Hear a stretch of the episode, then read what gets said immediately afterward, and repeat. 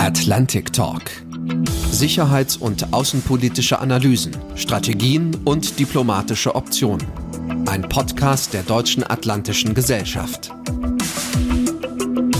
Es heißt immer, die Macht der USA schwinde dahin, die Welt bewege sich auf einen gefährlichen bipolaren Machtkampf zwischen den USA und China zu. Vor allem rund um den Taiwan-Konflikt. Nur knapp 50 Seemeilen südlich von Taiwan liegen die Philippinen. Der heutige 45. Atlantic Talk Podcast widmet sich diesem ostasiatischen Inselstaat und seiner Einbindung in die vielschichtigen Sicherheitsarchitekturen, plural wohlbemerkt, Sicherheitsarchitekturen Ostasiens. Die Philippinen sind zwar einer der fünf traditionellen Alliierten der USA und China ist deren größter Handelspartner, es gibt aber weit mehr wichtige Player in Ostasien, die untereinander ebenfalls neue Bündnisse eingehen, bilaterale, trilaterale und, wie unser heutiger Gast es nennt, minilaterale Bündnisse. Nur bipolar jedenfalls sei das heutige Ostasien nicht zu verstehen. Zunächst aber möchte ich Sie, verehrte Hörerinnen und Hörer, begrüßen. Schön, dass Sie auch bei dieser Folge wieder dabei und vielleicht auch neu dabei sind. Ich heiße Oliver Weiland und freue mich auch heute Ihr Host und Moderator sein zu dürfen. Und damit darf ich jetzt auch unseren heutigen Gast vorstellen. Dr. Felix Heiduck leitet seit dem vergangenen Jahr die Asienabteilung der Stiftung Wissenschaft und Politik SWP in Berlin. Einer seiner Schwerpunkte sind die regionalen und zwischenstaatlichen Beziehungen unter den südostasiatischen Staaten. Dazu zählen Fragen nach der maritimen Sicherheit und den militärischen Zusammenschlüssen und Kooperationen. Von besonderem Interesse für ihn waren aber auch innerstaatliche Prozesse, Bürgerkriege, Terrorismusfragen, Prozesse, die auch für die Philippinen von Bedeutung und oft mit geopolitischen Fragen verknüpft sind. Zur Vita von Felix Heiduck gehören, das soll nicht unerwähnt bleiben, unter anderem auch Vortrags- und Lehrtätigkeiten an der University of Birmingham und der Harvard University.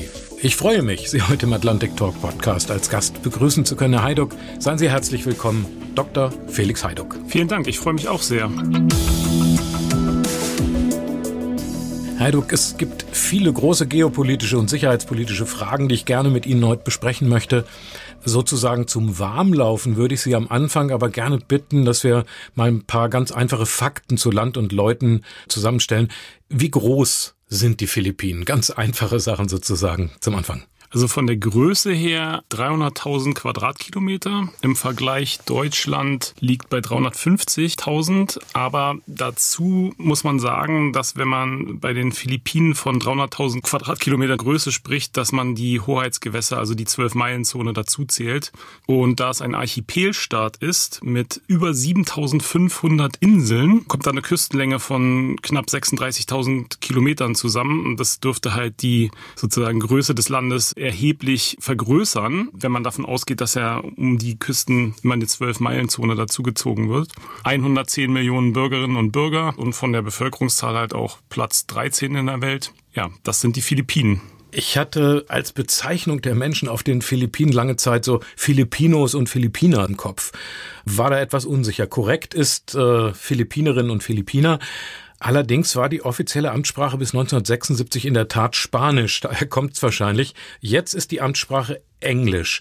Aber was sprechen die Leute wirklich auf der Straße sozusagen? Das ist nicht so einfach zu beantworten. Also die offiziellen Amtssprachen sind ja Filipino und Englisch. Filipino als Sprache ist eine standardisierte Form der Tagalog-Sprache. Das ist die Sprache, die man in dem Teil der Insel Luzon spricht. Und Luzon ist ja die größte Insel des Archipels, in dem auch Manila die Hauptstadt liegt. Und Tagalog ist eine Sprache, die, weil es ein Riesenballungszentrum ist, die Philippinen und sowieso dieser Teil der Philippinen, der am dichtesten besiedelte, der deswegen von ungefähr einem Viertel der Bewohner der Philippinen sozusagen zu Hause gesprochen wird. Mhm. So, das ist der eine Fakt. Der andere ist, im urbanen Raum kommt man mit Englisch, das ist ja die zweite Amtssprache, gut durch. Sprechen viele, aber nicht alle Bewohner der Philippinen Englisch oder verstehen es zumindest etwas. Das heißt, auf der Straße im urbanen Bereich könnte man sich auch gut mit Englisch durchschlagen. Dann aber, jetzt wird's kompliziert, sprechen die meisten Philippiner und Filipinos zudem ihre lokale Sprache. Das kann halt Tagalog sein, wenn man in der Mitte der Insel Luzon wohnt oder aufgewachsen ist zumindest mal. Das kann aber auch Cebuano sein, wenn man auf Cebu wohnt. Das kann äh, Marano sein, wenn man im Südwesten Mindanaos, der großen südlichen Insel des Landes wohnt. Äh, Marano spricht man aber auch auf Sabah im östlichen Teil Malaysias und so weiter und so fort. Das heißt, wenn man auf den Straßen der Philippinen sich bewegt, wird man wahrscheinlich mit vielen verschiedenen lokalen Sprachen äh, in Berührung kommen. Amtssprache, wie gesagt, Filipino auf der einen Seite, Englisch auf der anderen Seite. Um uns der Sicherheitspolitik anzunähern, würde ich gerne noch einen Blick auch in die Geschichte der Philippinen werfen. 300 Jahre waren die Spanier Kolonialmacht, bis die USA sie dann 1898 zur Jahrhundertwende sozusagen befreit haben. Es entstand eine demokratisch legitimierte philippinische Revolutionsregierung. Es hat den Amerikanern, den US-Amerikanern aber auch nicht so richtig gefallen, so dass sie die Philippinen selber annektiert haben 1901. Im Zweiten Weltkrieg waren die Japaner auf der Insel, dann nochmals wiederum von den Amerikanern befreit. So konnten die Philippinen 1946 dann erstmals wirklich ihre Unabhängigkeit erlangen und die zweite Republik gründen, so wie sie bis heute besteht. Welche Spuren, Herr Heiduck, hat diese von den USA stark mitgeprägte wechselvolle Geschichte hinterlassen? Also, ich weiß nicht, ob Sie das so äh, beurteilen können, wie nah Sie äh, dran waren, auch äh, an den Menschen selber. Aber lieben die Leute die Amerikaner oder sehen Sie da eher noch den alten Besatzer, der gerade so halt für die Sicherheit zuständig ist? Ja, ist eine gute Frage. Also ich denke, plausibel wäre es ja erstmal anzunehmen, dass die ehemalige Kolonialmacht USA eher kritisch gesehen wird, weil, ja, Kolonialmacht halt. Ähm, aber seit Jahren ungebrochen ist aber laut Umfragedaten und die geben wirklich ein sehr, sehr, sehr einheitliches Bild ab, ein mhm. durchaus mehrheitlich positives Bild der USA. Ja, während der Trump-Präsidentschaft gab es ein leichtes Absinken in den Umfragewerten, was das USA-Bild in der Bevölkerung angeht. Aber generell mit großer Mehrheit, und damit meine ich laut Umfragedaten über 70 Prozent, teilweise bis in die 90 Prozent, werden die USA seit Jahrzehnten, wenn man sich die Umfragewerte anguckt, im Land positiv gesehen. Mhm. Ähm, das ist schon ein Stück weit verwunderlich, wenn man sich die Geschichte der Philippinen anguckt. Auf der anderen Seite aber gibt es enge kulturelle, politische, wirtschaftliche und militärische Beziehungen mit den USA, die auf den Philippinen durchaus positiv gesehen werden für die Entwicklung des Landes. Ja, ist ja vielleicht umso überraschender, dass der im vergangenen Mai gewählte neue philippinische Präsident Ferdinand Marcos Jr. als erste Auslandsreise China gewählt hat und sich dann im Januar mit Präsident Xi in Peking getroffen hat. Es gibt davon ein Foto. Xi wirkt, ähm, ich sag mal, gelangweilt bis genervt, geht so ein bisschen vorne weg. Hinter ihm Marcos mit durchgestrecktem Rücken und äh, hängenden Mundwinkeln. Die Enttäuschung über das Treffen steht ihm sozusagen ins Gesicht geschrieben.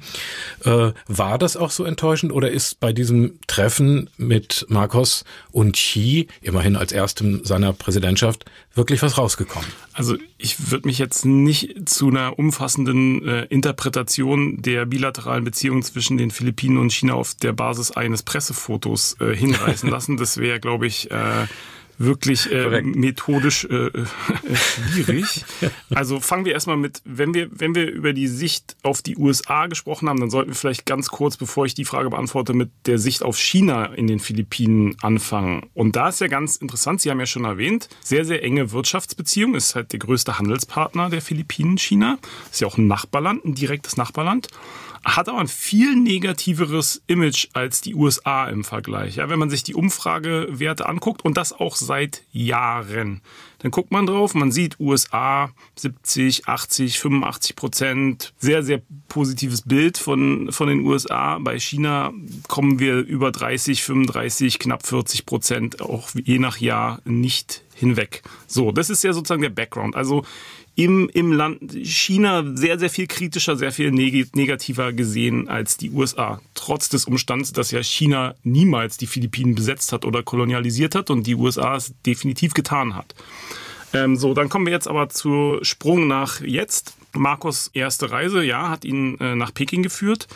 Und er hat es nach außen hin das Treffen mit Xi Jinping erstmal als Erfolg verkauft. 22,8 Milliarden äh, Investitionen von chinesischer Seite zugesagt und passt auch zu der Postillierung Marcos. Er würde eine, ähnlich wie sein Vater, unabhängige, nennt er das ja independent, unabhängige Außenpolitik, independent Foreign Policy betreiben.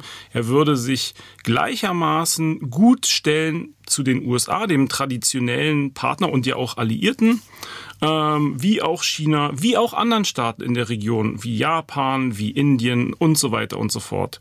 Und da ist China natürlich für diese in Anführungsstrichen, das ist ja jetzt Regierungssprech, unabhängige Außenpolitik, Independent Foreign Policy, vor allen Dingen als wirtschaftlicher Partner wirklich relevant für die Philippinen. Es ist der mhm. drittgrößte Partner, wenn es um Importe geht. Es ist der erste Partner, wenn es um Exporte philippinischer Produkte in die Welt geht. Vor allen Dingen wird da exportiert nach China Rohstoffe wie zum Beispiel Kupfer, aber auch landwirtschaftliche Produkte, Bananen und so weiter und so fort. Und das, ähm, das spielt natürlich eine Rolle. Man kann auch beobachten, ja, bei Direktinvestitionen ist China nicht so weit oben, das sind dann eher andere Staaten. Aber auch da, wenn man sich dann wieder von diesen Indizes so ein Stück weggeht und ein bisschen präziser guckt, dann findet man raus, dass in bestimmten strategischen Bereichen aber vor allen Dingen Energiesektor, Green Energy vor allen Dingen, China der größte Investor auf den Philippinen ist. Also China hat ein wirtschaftliches Fund vor allen Dingen, was die Philippinen angeht. Und vor dem Hintergrund äh, würde ich deswegen nicht so viel in das Foto und in irgendwelche muffligen äh, Gesichtsausdrücke in, äh, interpretieren, sondern wenn wir bei den äh, sozusagen bei den naja. Zahlen bleiben, dann ist das Bild äh, doch ziemlich eindeutig. Aber lassen Sie mich zwei Punkte nennen, die dem doch entgegensprechen. Auch Duterte, Markus Vorgänger, hat große Versprechungen von Xi erhalten, war sehr Xi-freundlich, sehr China-nah, äh, nur ist von diesen Investitionsgeldern wenig angekommen. Also zumindest in infrastrukturelle Maßnahmen. Äh, Handel stimme ich Ihnen voll zu, aber in Bezug auf wirkliche Infrastrukturinvestitionen war China da sehr zurückhaltend. Und dann das Zweite und wahrscheinlich noch viel wichtigere, es gab eben keinerlei Annäherung in den territorialen Fragen. Also, Herr Heiduk, im südchinesischen Meer äh, gibt es Gebettel. Vielleicht äh, beschreiben Sie das nochmal, wo da eigentlich der im territorialen Bereich der Knackpunkt liegt. Ja, gerne. Natürlich ist der, der Pivot to China, wie es der Vorgänger von Marcos Jr., Rodrigo Duterte, genannt hat, der ist krachend gescheitert und das hat auch die Duterte-Administration sogar selber eingestanden. So was war der Pivot to China. Der bestand daraus, dass man die nach wie vor ungelösten Territorialkonflikte im südchinesischen Meer, die ja durch ein Urteil aus Den Haag 2016 nochmal zugunsten der Philippinen neue Munition geliefert bekommen haben, da man Recht bekommen hat vor dem Hintergrund, dass Chinas historische Ansprüche im südchinesischen Meer, äh, die ja äh, zumindest in großen Teilen auch die territorialen Ansprüche der Philippinen mit eingeschlossen haben, von dem Gericht in Den Haag als ungültig äh, erklärt worden sind. Also die chinesischen Ansprüche sind völkerrechtswidrig, kann man das so festhalten? Die sind vor der United Nations Convention on the Law of the Sea völkerrechtswidrig. Die sind äh, vor dem Hintergrund erstmal nicht haltbar. Und gilt das, gilt das nur für die äh, Spratly-Inseln im Süden äh, oder Südwesten der Philippinen oder auch für die Luzonstraße im Norden zwischen äh, Taiwan und Philippinen? Es ging erstmal nicht um die Luzonstraße. Trotzdem aber würde ich argumentieren, es hätte potenziell Duterte nochmal massiv vor allen Dingen vor dem Hintergrund, dass der Konflikt ja immer stärker internationalisiert wird und auch immer stärker internationale Aufmerksamkeit bekommt im südchinesischen Meer, nochmal Munition liefern können, nochmal Druckpotenzial gegenüber China, obwohl China ja gesagt hat, sie erkennen das Urteil nicht an, durchaus Druckpotenzial nochmal erhöhen können. Und der, der Deal sozusagen des Pivot to China, da komme ich auf, auf Duterte jetzt zurück, war, wir deckeln das, wir lassen das so ein Stück weit in, wie er sich ausgedrückt hat, in der Hosentasche verschwinden. Dieses Urteil und die damit zusammenhängenden territorialen Auseinandersetzungen mit China. Wenn China, so war die Annahme, sich A kooperativer im südchinesischen Meer verhält, in Bezug auf die philippinische Küstenwache, in Bezug auf philippinische Fischereigebiete und so weiter und so fort. Und gleichzeitig dazu seine umfangreichen Versprechungen, was Infrastrukturinvestments auf den Philippinen eingeht, einlöst. So war der Deal. Sozusagen in Anführungsstrichen, wenn man, ich sag, ich habe es jetzt mal relativ flapsig formuliert. Und der ist nicht eingelöst worden. Warum nicht? A, weil das Duterte zwar verkündet hat, den Pivot to China, aber offensichtlich die Message in Peking nicht angekommen ist, beziehungsweise man die Message so gar nicht hören wollte, sondern China hat einfach weitergemacht mit seinem aggressiven Vorgehen im südchinesischen Meer, auch gegenüber philippinischen Fischern, auch gegenüber der philippinischen Küstenwache und so weiter und so fort. Und parallel dazu, zweiter Teil, die äh, umfangreichen Investmentzusagen sind nur in einem ganz kleinen Teil auch dann geliefert worden von China. Und vor diesem Hintergrund hat schon Duterte zum Ende seiner Amtszeit den Pivot to China für gescheitert erklärt. Und das muss man wissen, wenn man sich jetzt mit dem Status quo der chinesisch-philippinischen Beziehung unter Marcos Junior auseinandersetzt. Deswegen meine ich, an diesen beiden wichtigen Stellen ist äh, Marcos Beichi aber doch letztlich auch nicht weitergekommen. Also zu den Fischereistreitigkeiten im südchinesischen Meer gibt es ja keinerlei Lösung oder weitergehende äh, Vereinbarung. Und es sind auch übrigens 600 Millionen Dollar, die den Fischern selbst äh, verloren gehen, neben den ganzen sicherheitspolitischen Konflikten und, und Ansprüchen, die damit zusammenhängen. Auch das ist zumindest keine völlige Kleinigkeit, jedenfalls für die Fischer, die äh, davon betroffen sind. Also das sind, äh, um das nochmal äh, zu sagen oder beziehungsweise zu fragen, ob Sie das bestätigen, das sind schon auch chinesische Militärs teilweise, die mehr oder weniger verkleidet als Fischer die philippinischen Fischer innerhalb der Wirtschaftszone der Philippinen angreifen, bei der Arbeit stören. Und insofern äh, ist das schon auch politisch motiviert. Ne? Genau, also es ist, ähm, es ist zwar natürlich kein, kein Krieg, es ist kein, sowieso nicht ausgesprochen, aber es ist auch kein in der Hinsicht harter, bewaffneter Konflikt, der dort stattfindet. So muss man es sich nicht vorstellen. Es sind ja vielleicht nicht alle Hörer und Hörerinnen Firmen mit dem Konflikt im südchinesischen Meer, aber was es involviert ist und in, in immer stärkerem Maße, ist es vor allen Dingen von Seiten Chinas eine zunehmende Militarisierung auf der einen Seite, dadurch, dass man die selbst aufgeschütteten künstlichen Inseln, Riffe äh, militarisiert durch Militärbasen, Häfen dort baut und so weiter und so fort, die auch militärisch genutzt werden können. Und auf der anderen Seite, dass man die territorialen Ansprüche äh, der anderen Einrainerstaaten, wie zum Beispiel von den Philippinen, dadurch versucht zu invalidieren, dass man in so einem Graubereich zwischen ziviler Sphäre und militärischer Sphäre Fischereifangflotten ähm, bewaffnet, äh, Küstenwache stärker bewaffnet als bisher und unterhalb der Schwelle einer militärischen Konfrontation zwischen chinesischer Marine und philippinischer Marine, die gibt's bisher nicht. Das muss man ganz klar sagen. Aber unterhalb dieser Schwelle stichelt, unterhalb dieser Schwelle die Konfrontation durchaus sucht und das auch verstärkt in den letzten zehn Jahren. Macht China das eigentlich mit anderen Staaten als in Philippinen auch, dass man Investitionen verspricht in Gesprächen, es macht, sich auf die Pressekonferenz stellt und großartige Ergebnisse äh, verkündet und hinterher, ähm, ich sag ebenfalls mal etwas salopp, die Kohle dann nicht rüberschiebt? Ja, aber das ist, das klingt jetzt ehrlich gesagt zu einfach, weil ja natürlich, das gibt's auf in Indonesien, das gibt's äh, in Sri Lanka, das gibt's gibt's in fast allen Ländern der Region. Ehrlich gesagt, das Phänomen ist, ist überhaupt kein neues, aber die Ursache ist ja nicht nur China. Das darf man mhm. wirklich so nicht stehen lassen, mhm, deswegen frage ich. Ähm, sondern die Ursache liegt ja in Teilen auf chinesischer Seite, dass Projekte schlecht geplant werden, dass die, die Gelder dafür dann nicht akquiriert werden und so weiter und so fort. Also es ist natürlich China irgendwie, wenn man so will, schuld in Teilen, aber in Teilen liegt die Schuld, wenn man davon überhaupt sprechen kann, auch äh, auf lokaler Seite.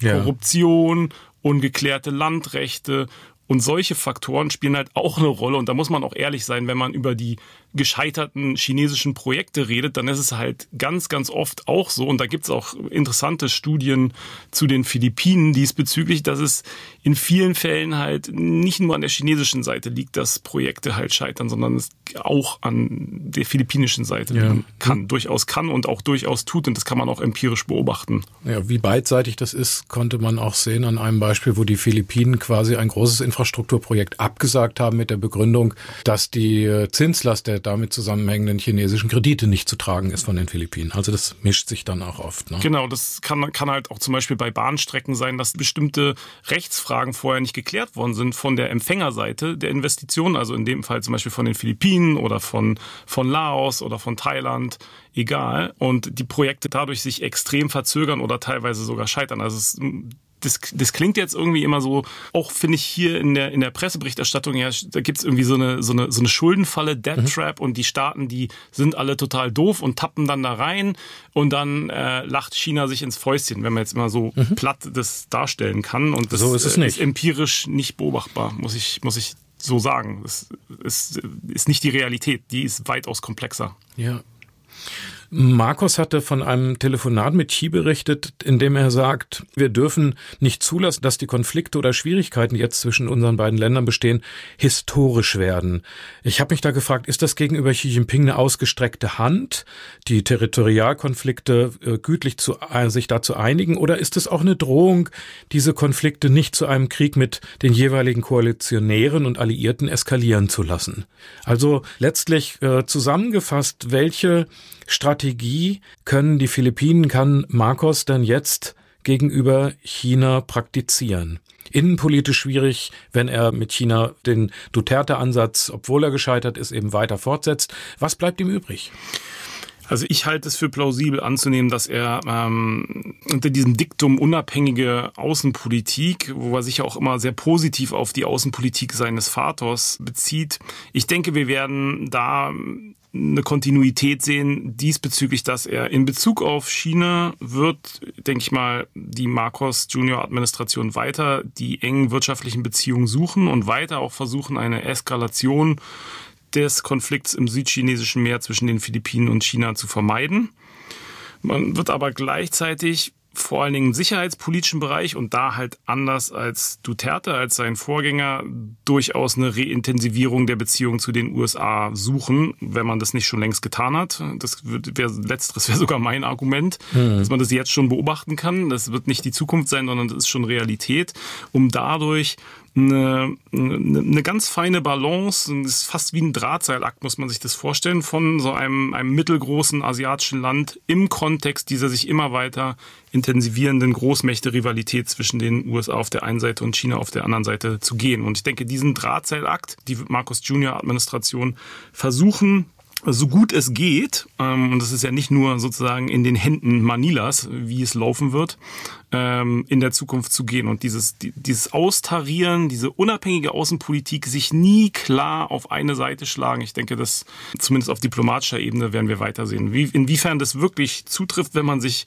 so Bereiche wie Wirtschaft oder auch auf der anderen Seite, wenn man auch über die Beziehung zu den USA nachdenkt, Sicherheit, inwiefern das wirklich so empirisch zutrifft, ist nochmal eine ganz andere Frage. Aber ich denke, die, die Message ist relativ klar und ich denke, auf diplomatischer Ebene können wir bisher auch genau das beobachten. Sie haben eben Herr Heidock Ferdinand Marcos Senior angesprochen, auf den sich der Junior bezieht. Äh, der Senior war ein brutaler Diktator. Auch Präsident Duterte, also der unmittelbare Vorgänger, ist für tausende Tote verantwortlich, die er ohne rechtsstaatliche Prozesse als Drogendealer hat umbringen oder verschwinden lassen. Äh, Marcos Junior hat Studienabschlüsse vorgetäuscht, hat noch vom Vater zugeschobene lukrative Posten in der Wirtschaft angenommen, hat sich im Wahlkampf überhaupt nicht von seinem Vater äh, Ferdinand Marcos Senior äh, abgegrenzt. Halten Sie den Junior so wie sein Ruf für opportunistisch oder halten Sie ihn für innen und vielleicht auch dann auch außenpolitisch auch für gefährlich? Ja, ich glaube, es ist, es ist im Moment das ist so ein bisschen der Blick in die Kristallkugel. Das finde ich extrem schwer äh, einzuschätzen. Er steht ja noch total am Anfang seiner, seiner Amtszeit. Ähm, ist ja noch nicht mal ein Jahr alt. Also ähm, ich finde, was man im Moment beobachten kann, und das hat, hat sicherlich äh, doch einige Leute verwirrt, ist, dass er stärker als man es gemutmaßt hat vor Wahlantritt, die sicherheits- und verteidigungspolitische Nähe offensiv zu den USA sucht, stärker als das viele gedacht haben. Ansonsten ähm, glaube ich, Teil seines politischen Programms und es gibt ja gar nicht so viel, was er während des Wahlkampfs überhaupt äh, programmatisch äh, sozusagen äh, klargestellt oder dargelegt hat, ist für meine Begriffe jetzt nichts Revolutionäres. Also ich glaube, er hat keine Ambitionen, zurückzugehen in eine militärgestützte Diktatur wie sein Vater. Er hat aber auch keine großen Ambitionen, das Land umfangreich progressiv zu modernisieren, sondern ich glaube, es, es geht ihm, ihm geht es vor allen Dingen einmal um das Reinwaschen der Markus Senior-Ära. Das hat er als Schande sozusagen, als, als Schandfleck für auch seine eigene Familienhistorie erkannt, definiert und da hat er schon während dem Wahlkampf durch massive auch Kampagnen in den sozialen Medien Erfolg erreichen können. Ja. Ähm, das geht ihm vor allem darum. Dann geht es ihm um äh, sozusagen die Reetablierung seiner Dynastie, der Markus-Dynastie. Äh, als die Zentrale, wenn nicht eine der zentralen sozusagen Clans oder Familien auf den Philippinen mit der entsprechenden politischen und wirtschaftlichen Macht. Und alles, was danach kommt, würde ich sagen, ist eher, eher nachgeordnet. Okay. Leider, muss man mhm. sagen. Aber so, so schätze ich das persönlich ein. Aber inwiefern er jetzt brutaler, schlechter wird oder, oder all dies, das kann ich im Moment, das ist nicht abschätzbar.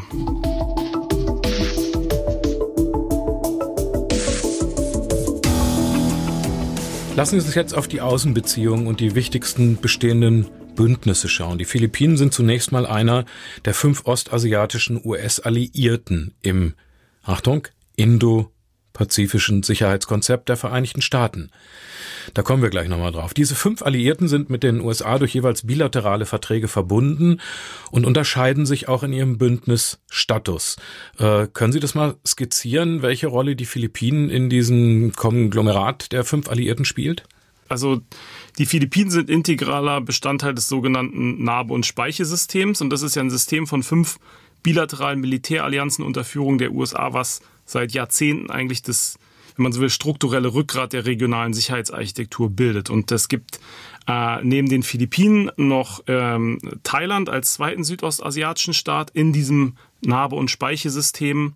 Die Narbe, die USA und die fünf Speichen sozusagen die fünf bilateralen Militärallianzen. Also es gibt die Philippinen und Thailand auf südostasiatischer Seite und dann gibt es Australien, Japan und Südkorea. Und der Schwerpunkt bisher, wenn man sich ähm, Rüstungsexporte der USA anguckt, wenn man sich gemeinsame Militärmanöver anguckt, wenn man sich auch den politischen Stellenwert der Partner anguckt, wenn man sich anguckt, wo äh, US-Truppen stationiert sind, permanent äh, und wo sie nur rotieren oder, oder auch äh, teilweise ja gar nicht mehr mehr Zugänge haben, dann ist der Schwerpunkt bisher immer auf Nordostasien gewesen, das heißt Japan und Südkorea. Ein Stück weiter darunter sozusagen in der Hierarchie noch Australien traditionell und die südostasiatischen Partner integraler Bestandteil dessen, aber militär- und verteidigungspolitisch nicht so stark angebunden wie jetzt Japan und Südkorea. Allein schon aufgrund dessen, dass zum Beispiel auf den Philippinen qua Verfassung die USA gar keine eigenen Militärbasen unterhalten dürfen.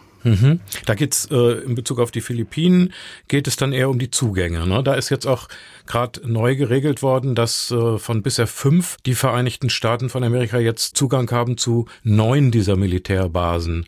Das ist, äh, glaube ich, der Vertrag über verstärkte Zusammenarbeit im Verteidigungsbereich Enhanced Defense Cooperation Agreement. Genau, es gibt halt ähm, jetzt halt das Ziel, vor dem Hintergrund dieser sich intensivierenden sino-amerikanischen Rivalität, die ich zu Anfang schon angesprochen hatte, gibt es das Bestreben der USA, eine Networked Security Architecture aufzubauen und vor diesem Hintergrund die Kooperation, also die verteidigungs- und sicherheitspolitische Kooperation mit Staaten, die man bisher nicht so sehr ins Zentrum seiner Aktivitäten gestellt hat, ich formuliere es jetzt mal ganz vorsichtig, wie zum Beispiel die Philippinen, ähm, denen stärkerer Gewicht zu geben, denen stärkere Aufmerksamkeit zu schenken und vor diesem Hintergrund auch jetzt als ersten Schritt diese Erweiterung des EDCA, des Enhanced Defense Cooperation Agreement, durch eine Vereinbarung Anfang 2023 zwischen Washington und Manila, der zufolge der Zugang für US-Militärs nunmehr zu neun philippinischen Militärbasen garantiert werden soll. Zuvor gab es den nur zu fünf Basen. Was ist dabei noch interessant? Zwei dieser äh, neun Basen, zu denen US-Militärs nunmehr Zugang erhalten sollen, sind im Norden Luzons. Und wenn man sich eine Karte schnappt und drauf guckt, dann wird man relativ schnell merken, dass der Norden der Insel Luzon, das ist ja die nördlichste große Insel der Philippinen, auf der auch die Hauptstadt Manila ist, keine 300 Meilen entfernt ist von der Südküste Taiwans. Ähm, und vor dem Hintergrund äh, des auch sich intensivierenden Konflikts um Taiwan ist das von Seiten Washingtons gespielt über die Philippinen natürlich ein klares Signal auch nochmal an, an die Volksrepublik China, geführt von Xi Jinping. Ja. Und deren ja auch sich verhärtende Position wenn man davon überhaupt sprechen kann, aber die ist ja eigentlich immer sehr hart gewesen, aber zumindest mal die, die Rhetorik ist noch, ist noch schärfer geworden, was Taiwan angeht und was eine mögliche Unabhängigkeit Taiwans angeht, etc. pp. Ja. Ich hatte den Begriff Indo Pazifik vorhin so hervorgehoben sprachlich, weil das ja das äh, geografische Konzept auch der Vereinigten Staaten ist, auch in ihrer Sicherheitsarchitektur. Äh, da gehören dann auch noch weitere Partner dazu. Aber wenn wir das jetzt in Bezug setzen auf China, äh, China will natürlich eine andere als diese US-Sicherheitsarchitektur für den von China definierten geografischen Raum, nämlich den asiatischen Pazifik. Also das äh, japanisch-amerikanische Konzept des Indo-Pazifiks lehnt China ja als ein Eindämmungskonstrukt strikt ab. Was sind über diese geografischen Definitionen hinaus die strukturellen Unterschiede der chinesischen Sicherheitspolitik, der chinesischen Sicherheitsarchitektur zu dem der Vereinigten Staaten? Ja, also das ist eine, das ist eine super Frage. Also erstmal sind es ja keine, das möchte ich nur vorwegstellen, das sind ja keine geografischen Konstrukte. Also weder der Indo-Pazifik äh, ja, es macht aber sinnfällig. Ja, klar, es macht sinnfällig, aber es sind natürlich sind es immer auch politische Konstruktionen. Die sind ja, die fallen ja auch nicht vom Himmel, wie man Regionen definiert, sondern Regionen ja, definieren ja menschliche Akteure mit bestimmten Interessen und so weiter. Ja. Also das wollte ich nur kurz ja. vorwegstellen. Die haben alle auch politische Konnotationen. Egal, ob man jetzt über Asien, Pazifik, Indo-Pazifik etc. redet. Okay, was will ähm, was will China sozusagen oder was ist, was ist die Idee einer regionalen Sicherheitsarchitektur äh, von Seiten Xi Jinpings? Also erstmal muss man dazu sagen, China unter Xi Jinping duldet sozusagen die Rolle, die es bis ungefähr 2014 innehatte, sozusagen eines Staates in einer Region, in der die regionale Sicherheitsarchitektur von einem externen Akteur, nämlich den USA, dominiert wird. Das ist eine Rolle, die China ja lange geduldet hat, war vielleicht nicht glücklich damit, aber es hat sie nicht aktiv herausgefordert. Und das ist jetzt anders. Seit 2014 wird sie zunächst erstmal rhetorisch herausgefordert, also damit zum Beispiel, dass Xi Jinping öffentlich gesagt hat, das Narbe- und Speichersystem ist ein Relikt des Kalten Krieges. Das gehört sozusagen abgeschafft. Und wir wollen eine regionale Sicherheitsordnung von Asiaten für Asiaten. In Klammern, Subtext ohne USA Ausrufezeichen Klammer zu. So, das ist das rhetorische. Dann praktisch kann man beobachten, dass China zwar keine Allianzen eingegangen ist in den letzten Jahrzehnten. China hat überhaupt nur eine sozusagen Allianz äh, eingegangen bisher, nämlich mit Nordkorea und das ist auch schon sehr sehr lange her. China hat zwar also hat keine rivalisierenden Allianzen begründet, aber es hat bilaterale Partnerschaften zu Ländern in der Region, inklusive Russlands, äh, aber auch Staaten wie Pakistan, wie Kambodscha und anderen, so weit intensiviert über die letzten äh, Jahre, dass einige Beobachter von Quasi-Allianzen sprechen, wenn sie über chinesisch-russische oder chinesisch-pakistanische oder chinesisch-kambodschanische Beziehungen sprechen. Dann hat China auch noch, was ist auch noch Teil dieser Herausforderung der etablierten Sicherheitsordnung, der etablierten US-dominierten Sicherheitsordnung, Teil dieser Herausforderung durch China ist halt auch eine massive militärische Aufrüstung Chinas. China hat zum Beispiel Stand heute von der Anzahl der Schiffe zumindest mal her mittlerweile die stärkste Marine der Welt stärker noch als die der USA. Auch Teil der Herausforderung ist, dass China eigene Regionalorganisationen gegründet hat, unabhängig von den USA äh, Shanghai Cooperation Organization zum Beispiel. Die sind dann aber multilateral? Das sind durchaus multilaterale Organisationen, ja, aber Organisationen ähm, sozusagen zu denen äh, China mit auch seinen eigenen Partikularinteressen im Hintergrund natürlich äh, den, den, den Anstoß gegeben hat und den, den Gründungsprozess und den, diesen Regionalisierungsprozess halt aktiv vorangetrieben hat. Auch in Konkurrenz zu äh, Regionalorganisationen oder, oder Strukturen wie zum Beispiel halt dem Narbe- und Speichersystem. In anderen Bereichen kann man das auch sehen. Also es ist ziemlich breit aufgestellt. Es betrifft auch nicht nur den, den sicherheitspolitischen Bereich, aber ähm, wobei wir natürlich primär darüber reden. Aber, ja, ja, da muss ich, entschuldigen, wenn ich Sie da unterbreche, muss ich nochmal nachfragen. Also diese bilateralen bilateralen Verträge, die China dann schließt, die Sie eben alle aufgezählt haben, die äh, beabsichtigen doch auch die Dominanz der äh, chinesischen Politik und insofern verstehe ich nicht, die unterscheiden sich doch gar nicht äh, von dem Nahbespeichenprinzip, das äh, Xi als äh, Relikt des Kalten Krieges beschrieben hat. Naja, die, also strukturell nicht. Nee, genau, das bilaterale, ja gut, also strukturell nicht, wenn man jetzt Partnerschaften mit Allianzen gleichsetzt, was ich ja nicht getan habe und auch nicht tun würde. Es ist natürlich nochmal ein Stellenwert, ob man gemeinsames Verteidigungsabkommen hat oder nicht. China hat es ja nicht, mit Ausnahme Nordkoreas vor mehreren Gut. Jahrzehnten schon. Also das ist, finde ich, schon ein Unterschied. Äh, der zweite Unterschied ist, natürlich sind es bilaterale Allianzen, aber in der Rhetorik ist es, eine, ist es schon nochmal anders. Ähm, aber strukturell äh, würde ich absolut zustimmen. Es ist jetzt kein multilateraler Gegenentwurf gegen das Hub and Spoke, also das Narbe- und Speichesystem, was ja auf bilateralen Militärallianzen beruht. Das ist es dezidiert nicht. Also es ist von der, von der Struktur her, wenn man darüber denkt, klar, es ist ein System bilateraler Partnerschaften, was einem System bilateraler Allianzen gegenübergesetzt wird. Stimmt. Äh, ja, das ist natürlich auch ein Unterschied, dass China in anderen Staaten keine Soldaten stationiert hat. Ne? Also das sind 55.000, meine ich, in Japan und über 30.000 in Südkorea. Sowas gibt es im Rahmen der bilateralen Verträge Chinas dann natürlich nicht. Gut, dass Sie nochmal auch darauf hingewiesen haben. Im Verhältnis der ostasiatischen Staaten untereinander zeichnen sich in den letzten Jahren Veränderungen ab. Sie haben sich da schon mal ganz schön weit vorgewagt und sprechen von einer Transitionsphase in Ostasien. Was haben Sie da wahrgenommen? In welche Richtung entwickeln sich die sicherheitspolitischen Bündnisse in dieser, ich sag mal, Kristallisationsregion der Rivalität zwischen USA und China? Was ist da Neues? Was ist da im Gang? Genau, also ich denke, der zentrale Faktor diesbezüglich, das sollte ja aus meinen vorigen Äußerungen schon hervorgegangen sein, ist der Aufstieg Chinas.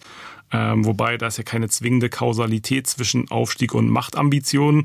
Aber der Aufstieg Chinas in Verbund sozusagen mit den massiven Machtambitionen Chinas, Stichwort regionale Ordnung von Asiaten für Asiaten ohne USA und so weiter und so fort, was ich gerade alles mhm. erläutert habe, der führt ja in der Sicht vieler Staaten der Region, und wir reden ja über die Philippinen primär, äh, zu einer Gefahr einer zukünftigen militärischen Konfrontation zwischen den USA und China.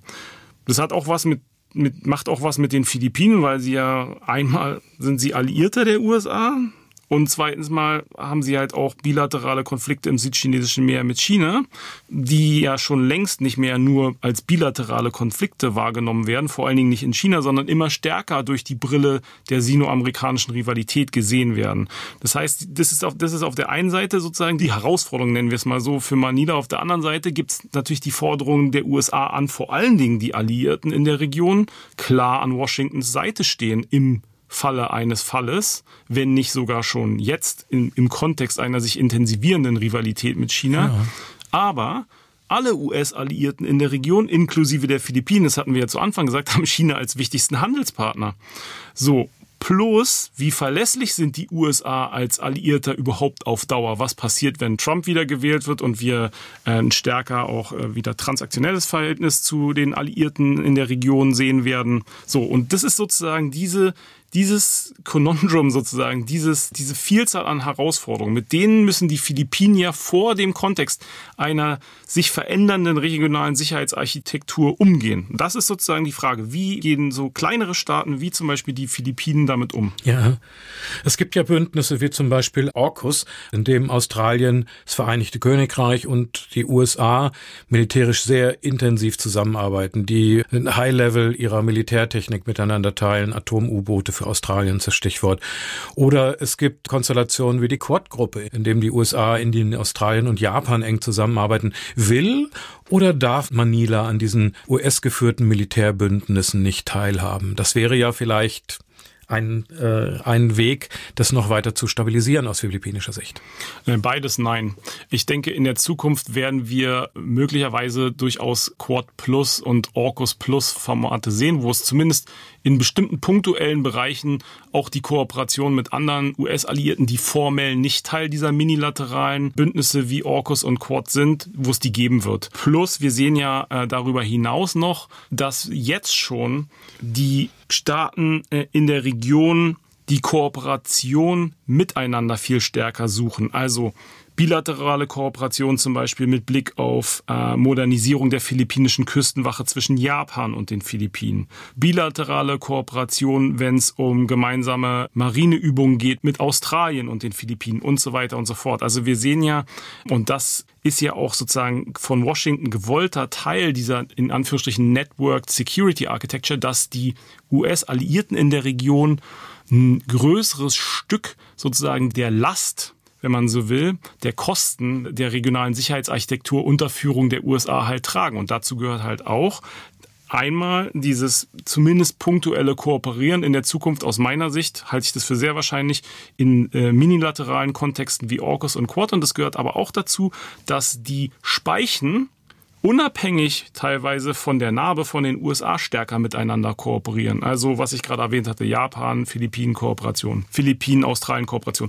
Plus, jetzt wird's noch komplizierter, aber das ist auch schon sozusagen beobachtbar, dass sich US-Alliierte wie die Philippinen stärker auch zu in Anführungsstrichen like-minded Partners, also gleichgesinnten Partnern hinwenden, auch im sicherheitspolitischen Bereich, wie zum Beispiel Indien. Von Indien haben ja die Philippinen zum Beispiel gerade erst Brahmos ballistische Raketensysteme gekauft, die für die Schiffsabwehr, die Marineabwehr genutzt werden können. Also wir sehen halt immer stärker so eine Entwicklung aus meiner Sicht, wenn man das visualisieren wollen würde, weg von Narbe- und Speichesystem hin zu so einem Spinnennetz an Kooperationsformen, Kooperationsbeziehungen, möchte ich es nennen, ähm, das nicht mehr nur auf das Narbe- und Speichesystem fokussiert wird. Das ist nach wie vor im Zentrum, aber äh, die äh, Speichen kooperieren mehr untereinander, das wird gestärkt und die Speichen kooperieren auch mehr mit gleichgesinnten Partnern. Das wird ein sehr, sehr komplexes System. Einen tut alle, auf der einen oder anderen, auf die eine oder andere Weise, dass es ein, dass es ein antagonistisches Verständnis von regionaler Sicherheit gibt. Regionale Sicherheit wird nicht mit China hergestellt, sondern vor China gesucht oder sogar gegen China hergestellt. Hm. Eine kleine Randbemerkung zu den Brahmos, die Sie eben erwähnt haben. Ich finde solche Sachen dann ja doch immer wieder auch irre, weil die Brahmos-Raketen zur Schiffsabwehr sind ein russisch-indisches äh, Joint Venture-Projekt. Und wenn ich mir überlege, dass zwischen Putin und Xi Jinping in Moskau gerade noch der Bruderkuss gefehlt hat, jetzt aber mit russischer Beteiligung äh, Waffen an die Philippinen über Indien geliefert werden, äh, manchmal ist es schon irre, wenn man sich so diese einzelnen Rüstungsprojekte anguckt im Prozess. Absolut. Äh, der nächste ähm, Kandidat, der diese Raketensysteme kaufen will, ist übrigens Indonesien, die ja zwar keinen formalen Territorialkonflikt mit China im südchinesischen Meer haben, aber zumindest um die Fischereigründe ja. im Norden der Natuna-Inseln, die das ist eine indonesische Inselgruppe, äh, die ganz im Süden des südchinesischen Meeres äh, zu finden sind. Da gibt's ja auch des Öfteren mal äh, Konfrontationen mit der chinesischen Küstenwache. Also das ist der nächste Kandidat, der diese Raketensysteme aus gemeinsamer russisch-indischer Fertigung kauft.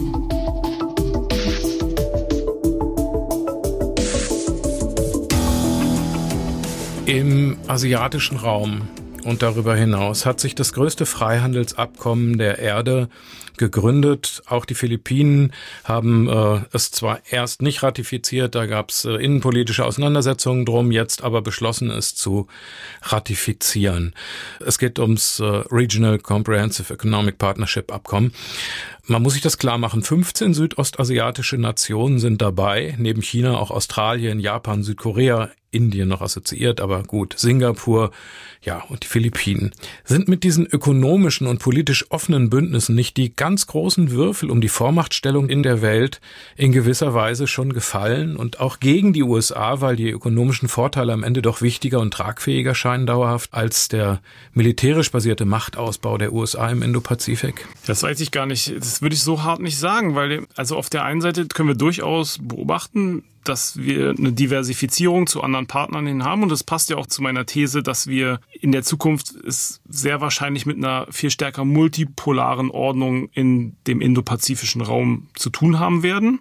Und es wird deswegen aus meiner Sicht keine Transition von Pax Americana zu Pax Sinica, also unipolar zu einer anderen Unipolarität geben. Und das wird meiner Meinung nach, das können wir auch so nicht beobachten, nicht unbedingt einen neuen Kalten Krieg geben, wo es eine Bipolarität gibt, USA, China, zwei mehr oder weniger äh, klar benannte Einflusszonen stehen sich gegenüber, ähm, sondern wir sehen halt, und das Stichwort RCEP ist ja ein sehr gutes, weil das kam von Seiten der ASEAN und der südostasiatischen Staaten wurde das Projekt gepusht. Nicht aus Washington, nicht aus China, nicht von sonst irgendeinem Hegemon, wer auch immer das sein sollte, sondern es kam von den kleinen und mittleren Staaten Südostasiens, wurde sozusagen dieses multilaterale Freihandelsabkommen gepusht und dann ja auch erfolgreich umgesetzt. Klar, es ist kein Freihandelsabkommen im Sinne der EU. Es gibt nicht so harte Labour-Standards, Umweltstandards und so weiter und so fort. Es geht vor allen Dingen um Abbau von Handelshemmnissen, vor allen Dingen Zöllen. Trotzdem ist natürlich eine Erfolgsgeschichte. Aber auf der anderen Seite sehen wir halt im sicherheitspolitischen Bereich, dass sich nach wie vor viele der Staaten doch eng oder im Falle der Philippinen sogar enger an die USA anbinden. Aber in Asien wollen die USA den freien und geregelten Welthandel militärisch sichern. Aber ein Drittel der Menschheit mit einem Drittel des Welthandelsvolumens haben mit RCEP in Südostasien den Welthandel ja schon ganz alleine frei geregelt. Könnten die USA, Europa, die EU, Deutschland, könnten wir nicht eigentlich fröhlich einstimmen in diesen frei geregelten Handel, anstatt in Asien das militärische Abschreckungsmachtdispositiv weiter auszubauen? Also das äh, theoretisch ja, es ist aber meiner Meinung nach im Moment aufgrund des doch umfangreichen Misstrauens, was die ich sage jetzt mal ganz blöd, wirklichen Machtambitionen und wie weit reichen diese wirklichen Machtambitionen Chinas in der Region angeht, doch bei vielen Staaten in der Region, trotz des Umstandes ja, dass China erfolgreich auch in das RCEP integriert worden ist, dass China für viele Staaten in der Region der zentrale Handelspartner ist, aber auch umgekehrt China natürlich davon ein Stück weit darauf angewiesen ist, dass es so halbwegs äh, stabile Beziehungen mit den anderen Staaten in der Region hat und so weiter und so fort. Trotzdem gibt es halt dieses Misstrauen gegenüber den in Anführungsstrichen echten Machtambitionen Chinas und die führen halt dazu, dass sich viele, wenn es um die Sicherheits- und Verteidigungspolitik geht, da doch nicht unbedingt in eine Allianz mit den USA begeben wollen. Ich meine, Stichwort Indien würde Indien niemals machen, Mitbegründer der blockfreien Bewegung, immer Betonung von strategischer Autonomie etc.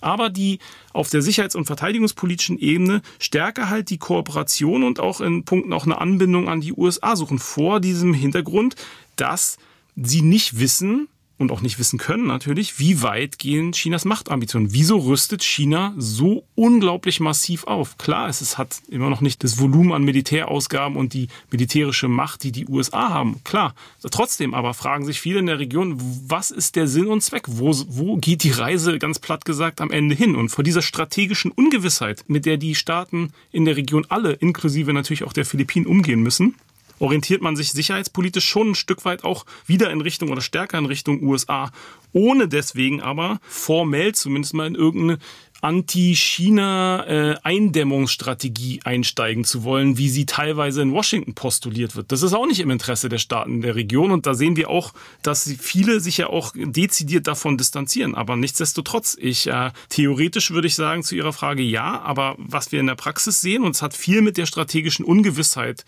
und wie die sich auch manifestiert zu tun, ist was anderes.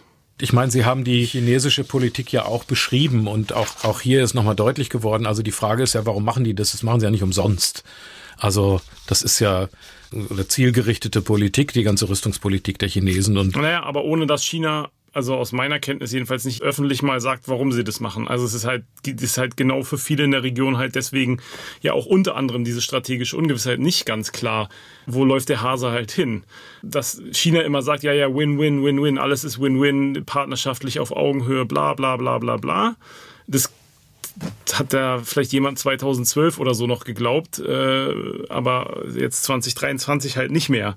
Selbst in so Staaten wie Kambodscha, wenn man ähm, die ja immer so als Vasallen Chinas gehen, wenn man in Tacheles redet mit Leuten, geben die es auch zu und sagen, ja, es ist uns nicht klar und es macht uns auch ein bisschen Sorge. Und das ist natürlich bei einem US-Alliierten, der auch noch in einem Territorialkonflikt steht mit, mit China, wie den Philippinen, ist natürlich nochmal eine andere Situation. Und vor dem Hintergrund, ich fände es natürlich toll, wenn es ein kollektives Sicherheitssystem nicht antagonistisch und so weiter und so fort geben würde in der Region. Fänden, glaube ich, alle ganz gut. Aber das ist wirklich ein sehr dominantes Thema, wenn man in der Region selber ist. Das wird hier so ein bisschen unter den Tisch fallen gelassen, dass halt diese strategische Ungewissheit gibt.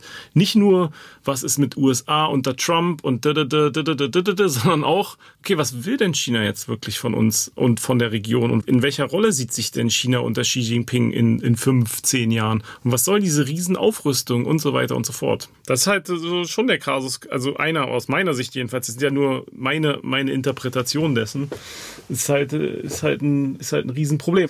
Ist nur was, wo in, in Europa ja, zumindest auf offizieller Ebene, der immer ASEAN, ASEAN, ASEAN, ASEAN, weil man immer denkt, ah, die haben auch eine regionale Organisation. Ist ja so ein bisschen wie wir, EU, Europa, kennen wir und, äh, und Multilateralismus sowieso immer gut, weil äh, ist äh, sozusagen konfliktminimierend, äh, wenn es gut läuft, etc. pp. Und diese ASEAN-Zentralität, die man immer hier auch postuliert, in der, in der Wirklichkeit dadurch, dass es eine stärkere Hinorientierung zu bi- und minilateralen Kooperationsformen, vor allen Dingen im sicherheitspolitischen Bereich, gibt halt die ASEAN geführten multilateralen Institutionen wie East Asia Summit und ASEAN Regional Forum und andere, in denen die USA und China und die anderen Staaten der Region gemeinsam zusammenkommen, immer stärker immer weiter marginalisiert werden. Und dann auf der anderen Seite, wenn man sich den wirtschaftlichen Bereich anguckt, da gibt es ja durchaus erfolgreiche neue multilaterale Kooperationsformen. RCEP hatten Sie ja erwähnt, CPTPP wäre das andere. Und da ist natürlich interessant zu sehen, wer ist denn missing in action? Indien, USA und EU. Das war der Atlantic Talk Podcast zum ostasiatischen Inselstaat der Republik der Philippinen mit dem Leiter der Asienabteilung der Stiftung Wissenschaft und Politik, Dr. Felix Heiduk. Haben Sie ganz herzlichen Dank, Herr Heiduk. Dank für Ihre Zeit, Ihre Expertise und dass Sie heute zu Gast waren im Atlantic Talk Podcast. Ich danke. Vor allen Dingen für die harten, schwierigen Fragen. Vielen Dank. Alles Gute für Sie und alles Gute auch für unsere Hörerinnen und Hörer. Ich hoffe, diese Folge war für Sie als User des Atlantic Talks ebenso spannend und informativ wie für mich. Und ich freue mich, wenn Sie sich auch für die nächste Folge interessieren. Die veröffentlichen wir am letzten Donnerstag im April. Dann ist NATO-Expertin Dr. Stephanie Babs zu Gast und ich spreche mit ihr über ihr neues Buch Sehenden Auges Mut zum strategischen Kurswechsel. Auch darauf bin ich schon sehr gespannt. Bleiben Sie gesund, sicher und hoffnungsvoll. Am Mikrofon verabschiedet sich Ihr Host und Moderator Oliver Weiland. Atlantic Talk. Sicherheits- und außenpolitische Analysen, Strategien und diplomatische Optionen. Ein Podcast der Deutschen Atlantischen Gesellschaft.